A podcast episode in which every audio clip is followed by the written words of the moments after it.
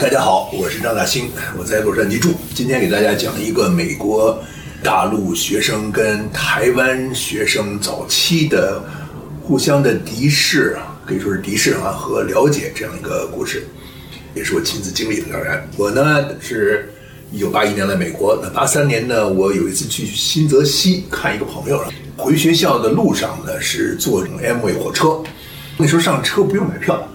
上车再打，然后我坐下来之后呢，我的这个右边靠窗这个座位呢，也是坐一个亚洲人，比我大概大一点点。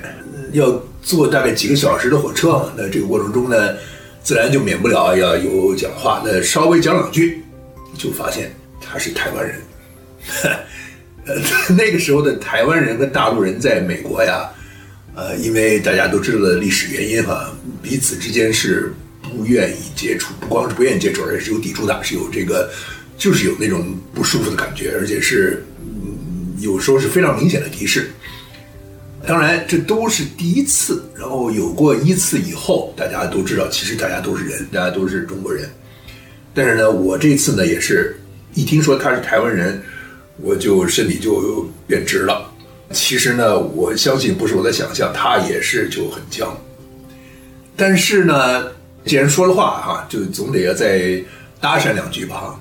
一来二往呢，就问到我是在 Vermont 佛蒙特上大学本科，他呢是在忘了什么学校上一个蛮好蛮不错的学校上，好像普林斯顿。因为我去的地方，对我我去新泽西是去新泽西的普林斯顿，还有一个朋友在学研究生，人家学业上压我一头。大家都知道那个时候台湾人自然是比改革开放刚刚开始的大陆人要有钱，所以人家在钱上也压我一头。火车上那时候有卖那种三明治的，大概是五块钱一个什么之类的，我我也不记得。人家就买了三明治，我呢就看着，我没那个钱。他一边吃呢，一边就聊。这个聊呢就有意思哈，就说啊，我上学，你干什么的？我做研究生的。再问深了，他说他是做化学的。那我其实也只是为了找话题，就说啊，说我的外祖父也是搞化学的。他说他是什么化学？我说是有机化学。哎，他说他也是有机化学。那这时候呢，我就又是也是为了找话题，当然也是为了这个话题是蛮有意思的，因为我外祖父是很有名的一个有机化学家，他做的发明的这个到今天世界上教科书里还写着，当时啊在有机化学啊什么划时代的一个发明。我不懂化学，所以这具体的这个细节我也就犯不上多说。他问我外公叫什么名字，我把外公名字告诉他之后，这个。抵触情绪就没有了。突然的一下，他坐我这边，他在里面，他不能站起来，但是他就欠身欠起来跟我说，他久仰我外公的这个大名。他说，作为一个中国人，作为一个亚洲人，在化学啊，这都是西方的这个现代化的这科学学科，中国人呢，其实加在一起恐怕也就一百年的历史。他说呢，他在念书的时候一直是。